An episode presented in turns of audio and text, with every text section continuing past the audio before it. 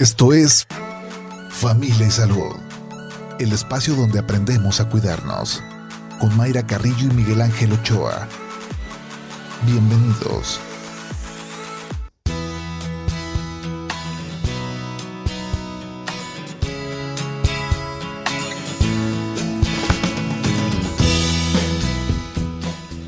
Hola, ¿qué tal? ¿Cómo está? Muy buenos días. Bienvenidos a Familia y Salud. Este miércoles primero de junio del 2022 damos la bienvenida a otro mes, doctor Miguel Ángel Ochoa. Inicia junio. ¿Le gusta el mes de junio? Sí, pues la verdad es que... ¿Le da igual? No, no, no. bueno, si hay meses con más significado, eso Sí, es ¿verdad? cierto. Sí, sí, ciertamente. Este, que otros, pero no me disgusta, digamos, no me disgusta llegar a junio. Es que junio, mire, junio no tenemos puentes, ¿verdad? junio no tenemos así como festividades. No, no hay Por- una... Bueno, sí, A el Día ver. del Padre, ¿no?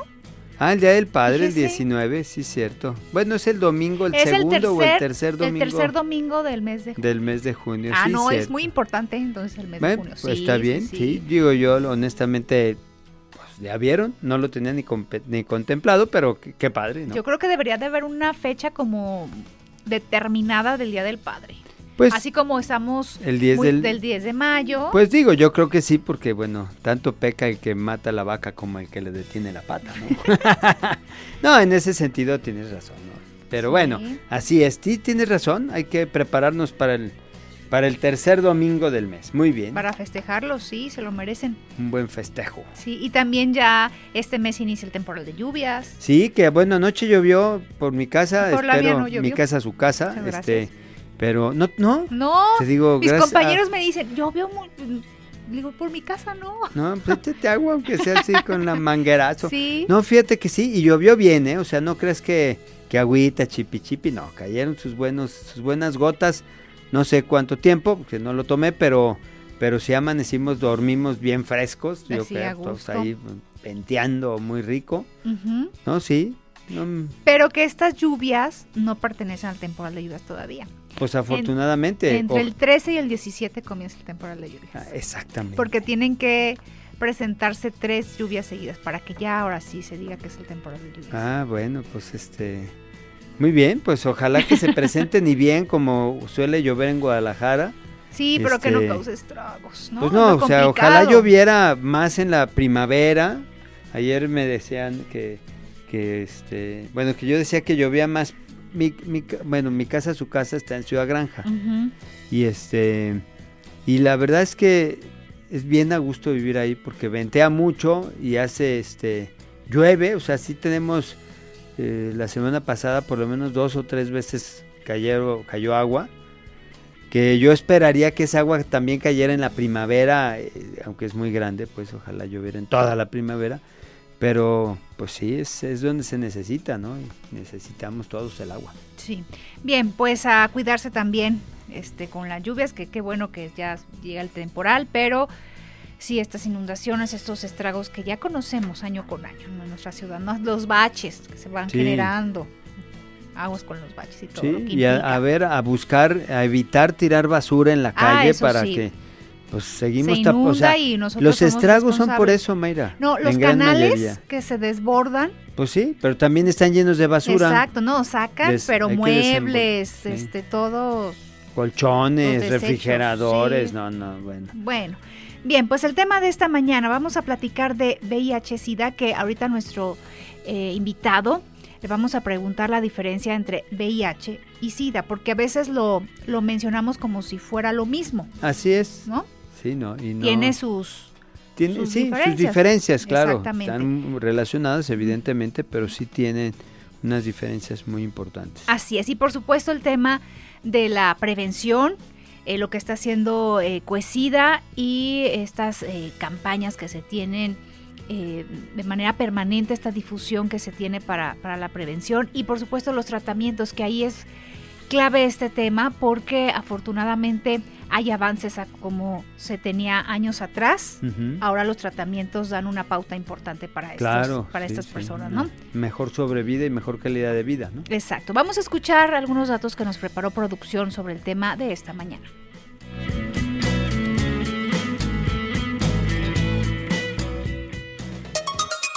El VIH o virus de la inmunodeficiencia humana es un virus que ataca el sistema inmunitario del cuerpo. Si este virus no se trata, puede causar SIDA, siendo esta la etapa más avanzada de una infección por VIH. Este virus se puede transmitir mediante el contacto con la sangre o por la transmisión sexual causando un deterioro progresivo del sistema inmunitario y dificultando la capacidad del organismo para combatir infecciones y otras enfermedades. El VIH se propaga cuando la sangre o ciertos fluidos corporales que tienen altas cantidades del virus activo están expuestos al torrente sanguíneo de la persona. En México, las personas que viven con el virus representan el 0.06% de la población, siendo el porcentaje de contagio de los hombres mayor que el de las mujeres. En el mundo hay 33.7 millones de personas infectadas por VIH, siendo uno de los problemas de salud pública más graves del mundo. Gracias a los avances científicos, en la actualidad las personas con VIH pueden vivir más tiempo y en mejor estado de salud. Para prevenir el VIH, te recomendamos no compartir agujas y usar protección durante las relaciones sexuales. Cuídate para cuidar a los demás.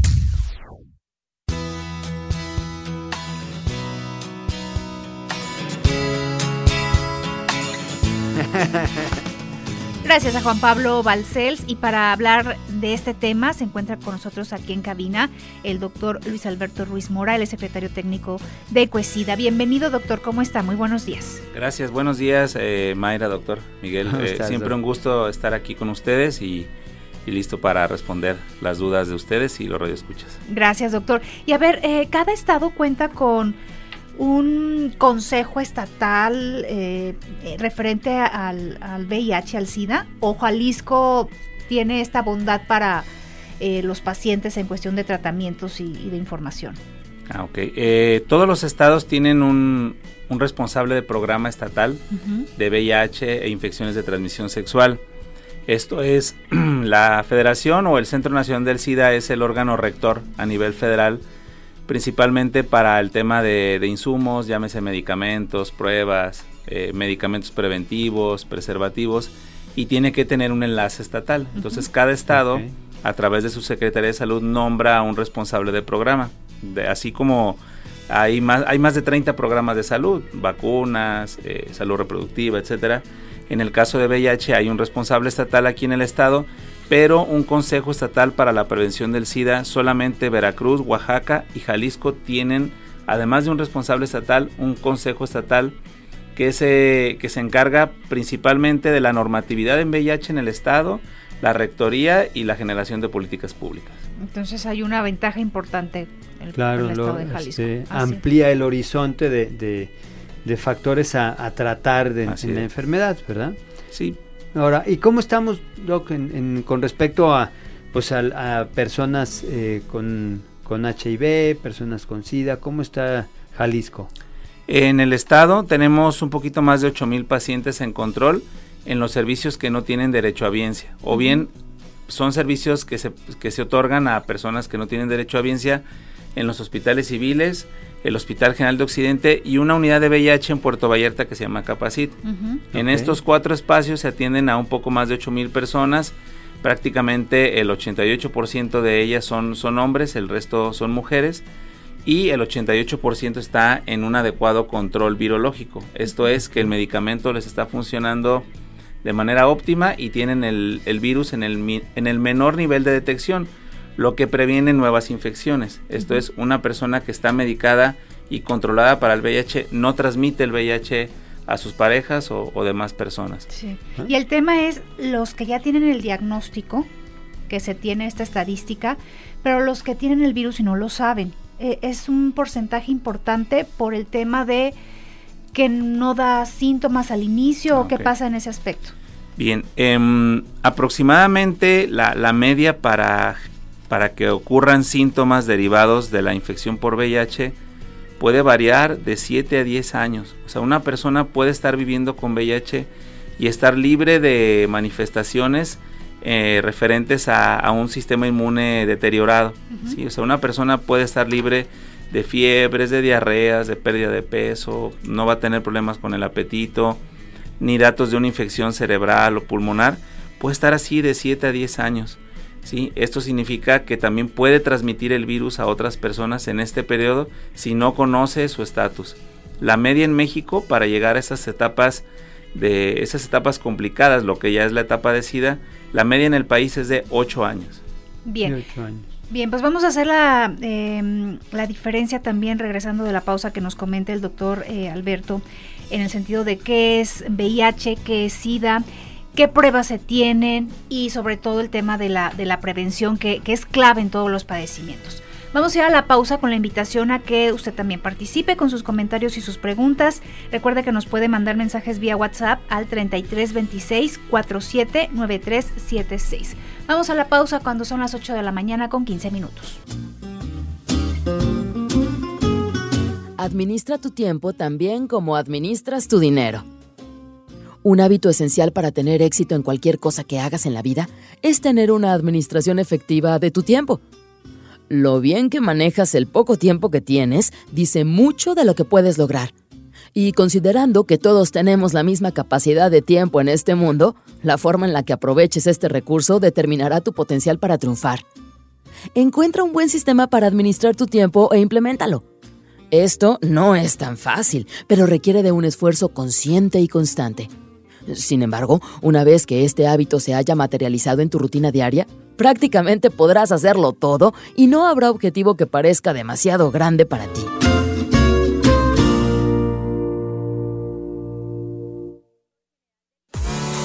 Estás escuchando Familia Salud.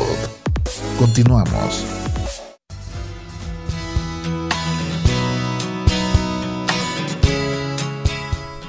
8 de la mañana con 25 minutos seguimos aquí en Familia y Salud platicando esta mañana sobre VIH-Sida.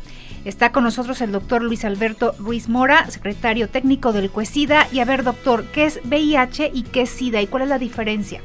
Ok, el VIH es, es tener el virus de la inmunodeficiencia humana. Es un virus que predominantemente, si no es que en más del 80% o 90% se adquiere por vía sexual desprotegida pero también puede ocurrir mediante otras formas de transmisión, que es a través de la lactancia materna o durante toda la gesta. ¿sí? Esto es, una mamá puede transmitirle el VIH a su bebé en estas fases del embarazo o bien, como mencioné al principio, la lactancia, pero también puede ocurrir por el contacto con, sangre que, que, tenga VIH. ¿no? Predominantemente hoy en día en usuarios de drogas intravenosas que comparten estos instrumentos. Así es como se adquiere el virus de la inmunodeficiencia humana y que tiene como blanco eh, el sistema inmune, particularmente a su orquestador, que son los linfocitos CD4.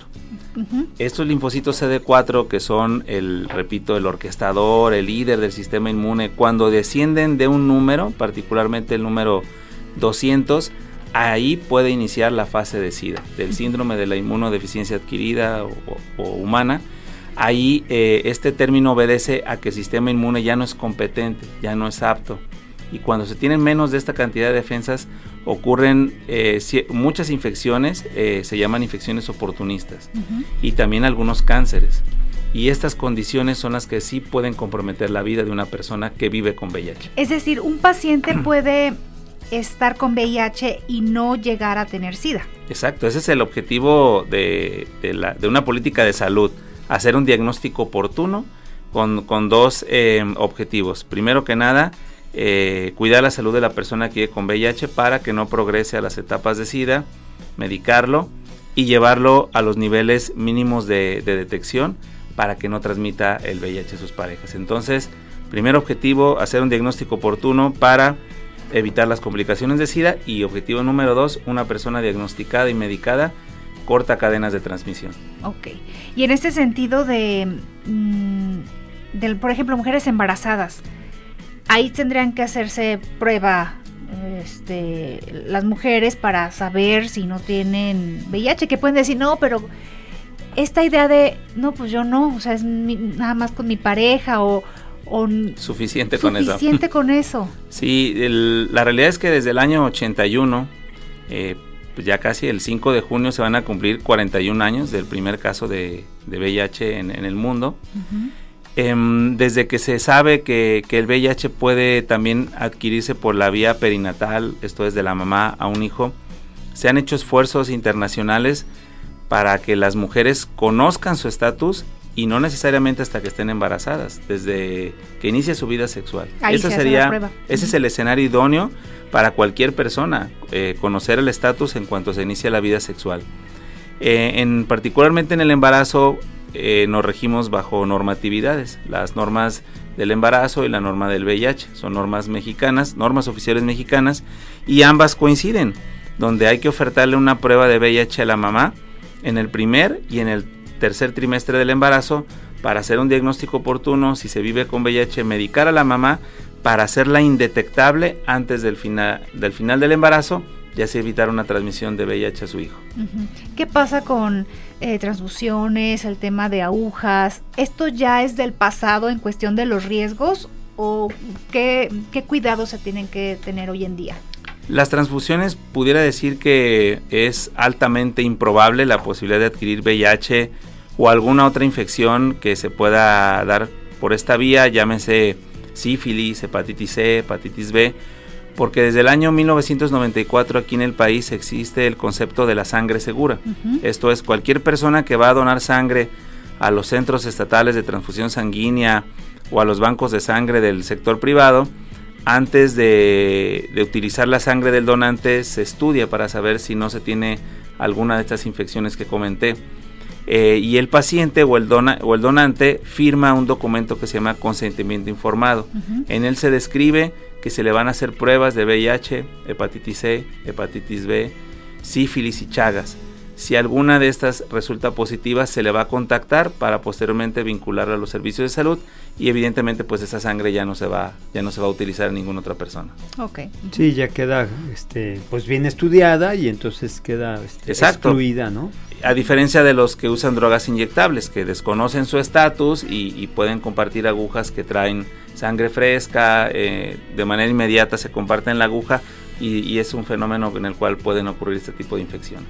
Okay. Sí, como era, bueno, pues como sucedió durante un tiempo, no nada más con, con el SIDA, ¿no? Sino con el, la hepatitis, este, otras enfermedades de transmisión que tienen esa vía que era sanguínea, ¿no? Que, que no es la, la, el grupo fuerte aquí en el estado, el, adquirir VIH por, por vía intravenosa, pero bueno, tenemos ya algunos meses trabajando en hacer eh, exámenes en grupos clave, ¿sí? particularmente en personas privadas de libertad, en usuarios de drogas intravenosas que están en espacios especializados en adicciones, que son espacios que dependen eh, del Consejo Estatal contra las adicciones. Hemos hecho ahí campañas de intervención para detectar VIH, hepatitis C, porque son grupos clave donde podemos encontrar casos ahí en estas personas. Claro, y eso ayuda a que estas personas que teóricamente se, pues, se podrían considerar no de riesgo, pues ya aprendan y se den cuenta que, que, que sí son un grupo de riesgo, pero que pueden estar sanas y si no lo estuvieran, pues ya tratadas por este, seguir un tratamiento adecuado. ¿no? Así es. En el tema de transmisión sexual, que es el primero, ¿sí? De, ¿hay grupos de riesgo?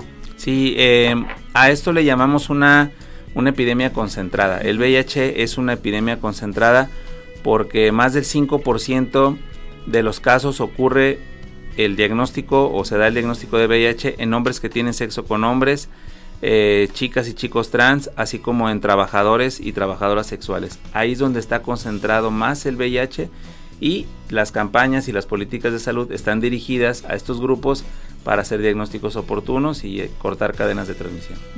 Sí, pues muy, importante, ¿no? Así es, donde puede haber, digamos, una diversificarse el, virus a la población. así es, exactamente. El tema de la prevención, eh, ¿qué es importante? Eh, ¿Relaciones con protección? Sí, hoy en día utilizamos, o desde hace mucho tiempo, un concepto que se ha enriquecido que se llama prevención combinada. La prevención combinada es la suma de varias estrategias para, para reducir el riesgo de adquirir VIH. Desde el que vive con VIH esté medicado. Una persona medicada e indetectable no transmite el VIH a sus parejas. El uso correcto del, del condón masculino y el condón femenino. La fidelidad sexual, ¿sí? O, la exclusividad sexual. Esto es, Hay parejas que entre sí no usan eh, ningún método de prevención, pero tienen la, el acuerdo de que si tienen más parejas sexuales, con esas otras personas sí usan el condón, sí, sí usan métodos de prevención y, y, la pareja ya entre ellos, ahí es donde entra el concepto de la exclusividad sexual, ¿sí? El erotismo seguro, que es todas las prácticas donde no hay eh, contacto con fluidos, no hay un coito como tal. Y recientemente dos eh, estrategias de prevención de VIH, pero a través de medicamentos. La terapia preexposición y la posexposición. La preexposición consiste en tomar medicamento a diario para evitar una transmisión por VIH y este método previene en más, en más del 90% de los casos una, una posibilidad de adquirir VIH. Pero este medicamento o esta terapia preventiva es está, más enfocada a estos grupos clave. ¿sí? Hay, hay, criterios de inclusión donde los ofertamos ahí en el CUESIDA y en organismos de la sociedad civil y si es candidato una persona se le incluye esta terapia preventiva. Obviamente hay que hacer un abordaje inicial donde descartemos que no se viva con VIH para poder iniciar. Y la posexposición es medicarte en las siguientes 72 horas después de un evento de riesgo. ¿sí? Que se rompa un condón, que se desconoce la fuente eh, y no hubo el uso correcto del preservativo, también se puede tomar esa medicación en las primeras 72 horas. Que es también lo que se sucede en personas, eh, bueno, en, personas que trabajamos en salud. Así es. Cuando te cortas o cuando te picaste con la aguja al, ahora sí que se te fue la aguja y le diste a tu dedo o a la mano, o a la hora de que te pasan el instrumental médico te, te, lesionas. Y hay una, un sangrado, ¿no? un contacto con fluidos. Ese sería el accidente ocupacional, que es al que estamos expuestos eh, todos los que trabajamos en el sector salud, no necesariamente las médicas o médicos, sino ah, todos quienes entran con, en contacto con algún instrumental, desde la persona de limpieza, que a veces una, una aguja no estaba eh, bien tapadas, se pueden pinchar. Y ahí todavía es un escenario más, complejo porque desconocemos la fuente, ¿no? Idealmente si podemos hacer una prueba a la fuente donde de quien tuvimos el accidente, desde ahí podemos evitar una medicación innecesaria si la fuente no vive con VIH. Sí, pero si no podemos tener ese alcance, hay que iniciar tratamiento en las primeras 72 horas. Ahí es el accidente ocupacional y en lo ocupacional es una práctica sexual desprotegida.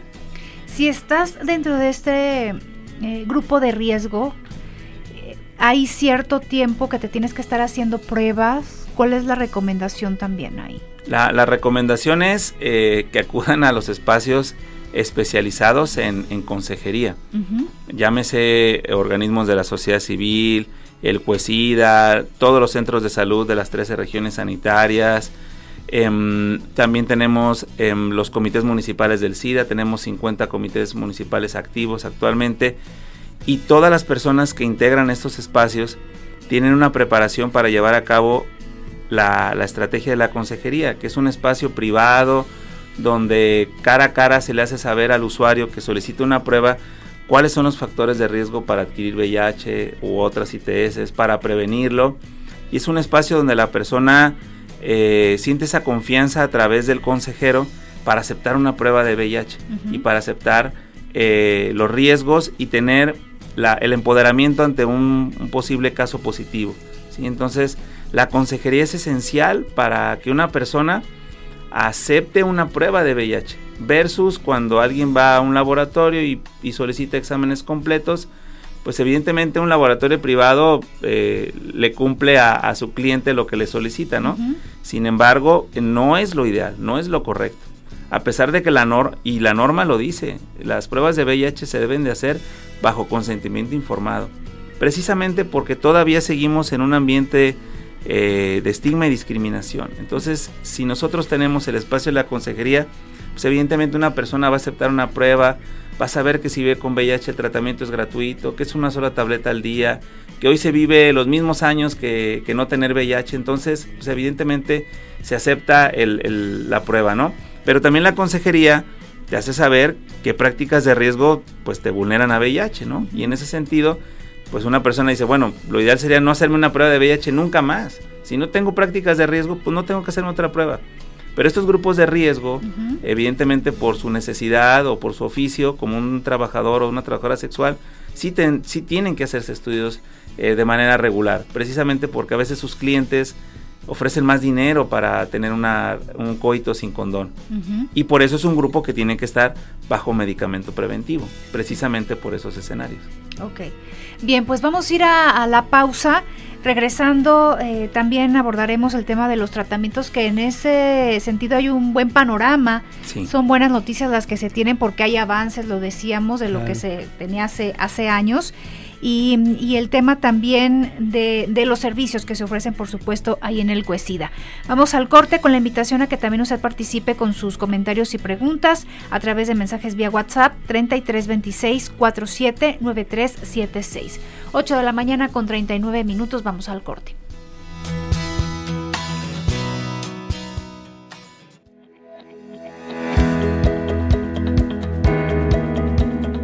Objetivos diarios todos los días. La mayoría de las personas tiene objetivos, ya sea personales o de negocios, pero todos nos estamos moviendo hacia una dirección planeada. Sin embargo, aunque los objetivos a largo plazo nos dan dirección, son los objetivos diarios los que nos permiten crear parteaguas a corto plazo que van construyendo nuestro éxito.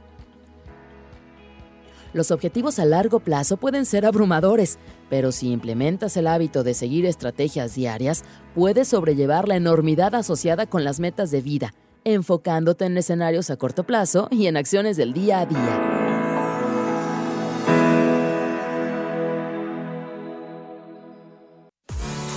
Estás escuchando Familia Salud.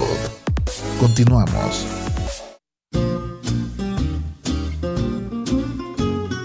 Busca inspiración. Es difícil mantenernos motivados durante mucho tiempo. Cuando pasan cosas en la vida que nos sacuden o nos sacan del camino, nos desanimamos. Pero una de las mejores formas de seguir motivados es buscando inspiración diaria. Lee, ve videos e inspírate en otras personas que han logrado sus sueños. Anthony Robbins lo llama tu hora de poder, pero puedes invertir el tiempo que necesites. La inspiración es el camino hacia el éxito porque lo que la mente puede pensar, lo puede lograr.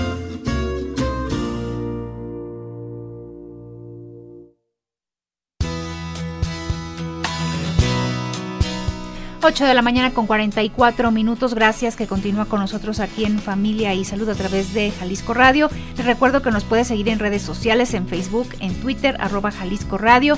También nos puede escuchar en www.jaliscoradio.com y seguirnos en Spotify, algún programa em, que escucho a medias, algún dato de alguno de nuestros especialistas invitados. Ahí escuche Spotify. Bien, pues vamos con mensajes eh, que tenemos en nuestros radioescuchas. El VIH aumentó 70% en Guadalajara en 2021. Está aumentando principalmente en los cibers privados del centro, Vapores, Cines 3X. En estos bueno, nos, dice que en estos enlaces están los testimonios y nos manda eh, un, un, video de lo que sucede en estos lugares. Tienen esos negocios giro comercial, pero a diario se cometen graves faltas a la moral eh, y como si nada, nos comenta este radio escucha. Gracias por su comentario. Em, ¿algo, ¿Alguna opinión, doctor Alberto? Pues sí, evidentemente existen em, este tipo de, puntos de encuentro donde es la, están estos trabajadores y trabajadoras sexuales.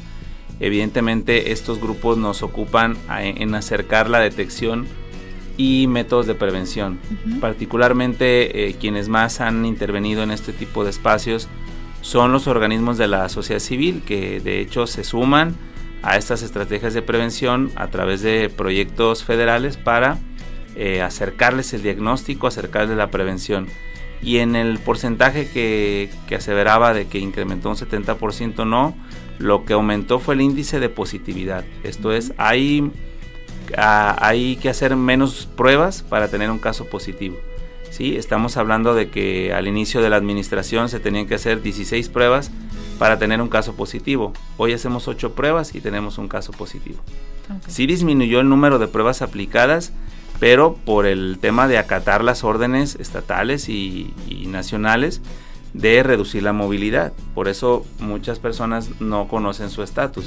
Ahora que esta parte empieza a reactivarse, pues se reactiva el tamizaje. Pero la cantidad de personas positivas en todo el sector salud oscila entre 1.100 y 1.200 casos por año desde los últimos cuatro años. y en el sector para personas no derechohabientes tenemos una media de diagnóstico de 650 casos incorporados a los servicios de salud por año. Entonces, este 70%, eh, pues sí sería importante saber la fuente, ¿no? Para, para poder dialogar con, la persona. Muy bien. Ahora, en el tema de las pruebas, doctor, ¿qué tipo de pruebas se, tienen hoy en día? ¿En el COESIDA están de manera gratuita? Eh, en el COESIDA y en todo el estado, particularmente todo lo que obedece a, la parte operativa de la Secretaría de Salud Jalisco, son los responsables de que existan insumos garantizados para detectar VIH y otras ITS en todos los centros de salud de las 13 regiones sanitarias, así como tener el, abasto suficiente para entregarle a otras dependencias que hacen pruebas, como las ONGs, los comités municipales del SIDA y el CUESIDA también, que es el centro donde más pruebas se aplican en términos institucionales. O sea, es el espacio institucional donde más pruebas se realizan por año. Prácticamente el 50% de las pruebas que se hacen en el Estado se hacen ahí en el Consejo. ¿sí? para em, eso está hecho teóricamente. Es, está, eh, sí, no, es, una, debería de haber otras, claro, otros, centros deberían de tener esa afluencia. El, fenómeno de la reconversión de, espacios por el COVID también al CUESIDA le, le vino a ocupar que, que las instalaciones apliquen pruebas además de que se tiene un personal altamente calificado eh, en temas de consejería para poder ofertar pruebas, eh, filtrar a personas que tienen eh, perfil para profilaxis preexposición, posexposición y las pruebas o los insumos que tenemos les llamamos de tercera generación, que son pruebas, les conocemos como pruebas rápidas, es un cartucho pequeñito donde se pone una gotita de sangre que se toma a través de pinchar un dedo eh, se le agrega una solución para que la prueba arranque y en 15 minutos ya se puede interpretar. Si son, eh, tienen dos líneas, la primera línea se pinta prácticamente de inmediato. Esta línea solamente nos hace saber que la prueba sí funciona. Es la de control. Es la línea control. Se le da este tiempo de 15 minutos y si se ilumina otra línea, que se le llama testigo, estamos hablando ya de un caso reactivo. Un caso reactivo se dice así porque no afirma la presencia del VIH. Ahí no dan un diagnóstico. determina la presencia de anticuerpos contra el VIH, pero la posibilidad de que sí se confirme el caso es arriba del 95%. Y cuando una prueba es negativa o no reactiva, esto es solamente se, se iluminó la línea de control, y esa persona no tuvo una práctica de riesgo en las últimas 12 semanas, entonces ya se considera como negativa la prueba. Pero si hay sospecha, se hace otra prueba. Si la práctica de riesgo fue dos semanas atrás, hay que repetirla en no más de tres meses para eh, evaluar el caso. ¿Pero la misma prueba rápida o hay otros tipos de pruebas? Ah, hay otras pruebas, es un insumo que, que está por llegar para este año eh, ya lo hemos tenido en otras ocasiones, se llaman pruebas de cuarta generación. Estas pruebas, además de determinar anticuerpos para VIH, detectan una proteína que es parte del núcleo del VIH. O sea, es, la, presencia Del, virus. Es una prueba rápida diagnóstica. y esta se puede eh, llevar a cabo desde el día 14 ya es confiable su resultado después de la última práctica de riesgo. Ok. O sea, después de la exposición, 14 días. 14 días y si es negativa, pues ya prácticamente la persona no, no tiene ya el riesgo y no hay que esperar estos tres meses a diferencia de las pruebas de tercera generación. Dos temas, doctor, antes de despedirnos, que nos quedan cuatro minutitos. Eh, el tema de los tratamientos, cómo marcan la diferencia para la calidad de vida de estos pacientes. Y lo ideal es que pues si se tiene el virus se detecte de manera oportuna, temprana. Claro. Pero si llegan los síntomas, ¿cuáles serían estos síntomas también para que eh, acudan, por supuesto, y sería una sospecha de VIH? Primero que nada, el, reconocer que se tuvieron prácticas sexuales de riesgo u otras prácticas como el, usar drogas vía inyectable. Em, eh, como te comentaba, las infecciones oportunistas que ocurren en pacientes con defensas muy bajas se manifiestan de, muchas formas. La gran mayoría empieza con diarreas, pérdida de peso importante, más de 10 kilos en, un mes, por ejemplo, pérdida del apetito, pérdida de energía, es un cansancio extremo, dolores de cabeza, fiebres, sudoración nocturna abundante. Eh, prácticamente son, son, los síntomas que, que más ocurren en personas con una enfermedad avanzada y acudir a nuestros espacios a, solicitar una prueba. Pero lo ideal es estar asintomáticos, reconocer nuestras prácticas de riesgo y acercarnos a los servicios de salud para solicitar una prueba de VIH y los métodos para prevenirlo en caso de tener una prueba negativa. Los tratamientos, pues indudablemente eh, es una condición de salud a la que la ciencia le, apostó mucho. Eh, voy a quiero ser muy breve, pero en el año 83 eh, un grupo de jóvenes orquestó lo, que le llamamos hoy en día la vigilia, que es un movimiento que, que se realiza eh, cada tercer domingo de mayo en honor a las personas eh, o conmemoramos a las personas que murieron por SIDA, pero gracias a un grupo de jóvenes que en el 83 le reclamaron a las autoridades de Estados Unidos que se ocuparan en investigar un nuevo padecimiento. Hoy en día ese, ese padecimiento se trata con una sola tableta. Una sola tableta al día puede controlar el VIH, evitar complicaciones, tener muchos años de vida prácticamente igual al de la población general. Eh, además de que vamos a proteger a las parejas de quien vive con VIH estando bien medicados. Estamos hablando de un avance tremendo en los últimos 40 años. Antes eh, eran fármacos que se estaban probando, em, no alcanzaban a controlar el virus en su totalidad en los años 80.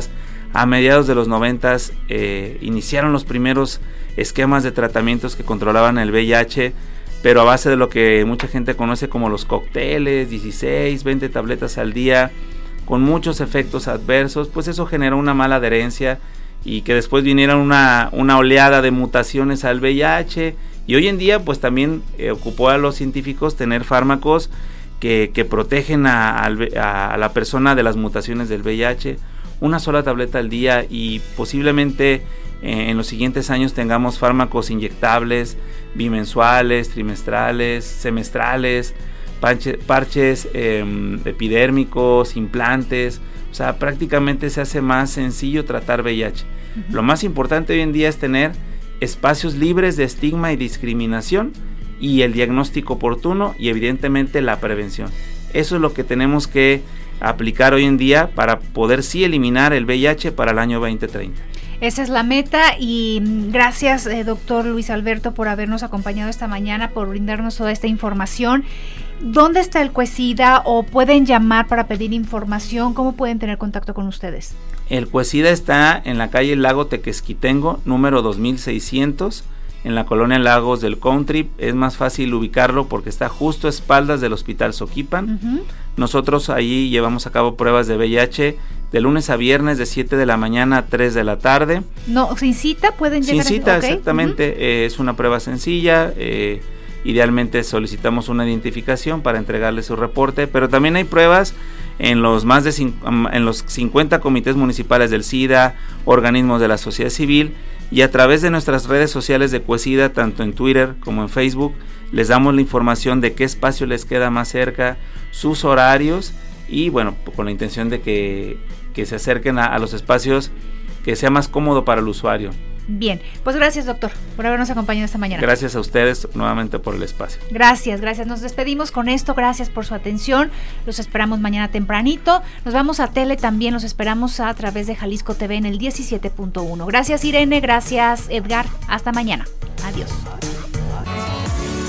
Esto fue Familia y Salud el espacio donde aprendemos a cuidarnos. Una producción de Mayra Carrillo y Miguel Ángel Ochoa para Jalisco Radio. Te esperamos en nuestra siguiente emisión, en punto de las 8 de la mañana, aquí en el 96.3 FM, JB Jalisco Radio. Hasta entonces.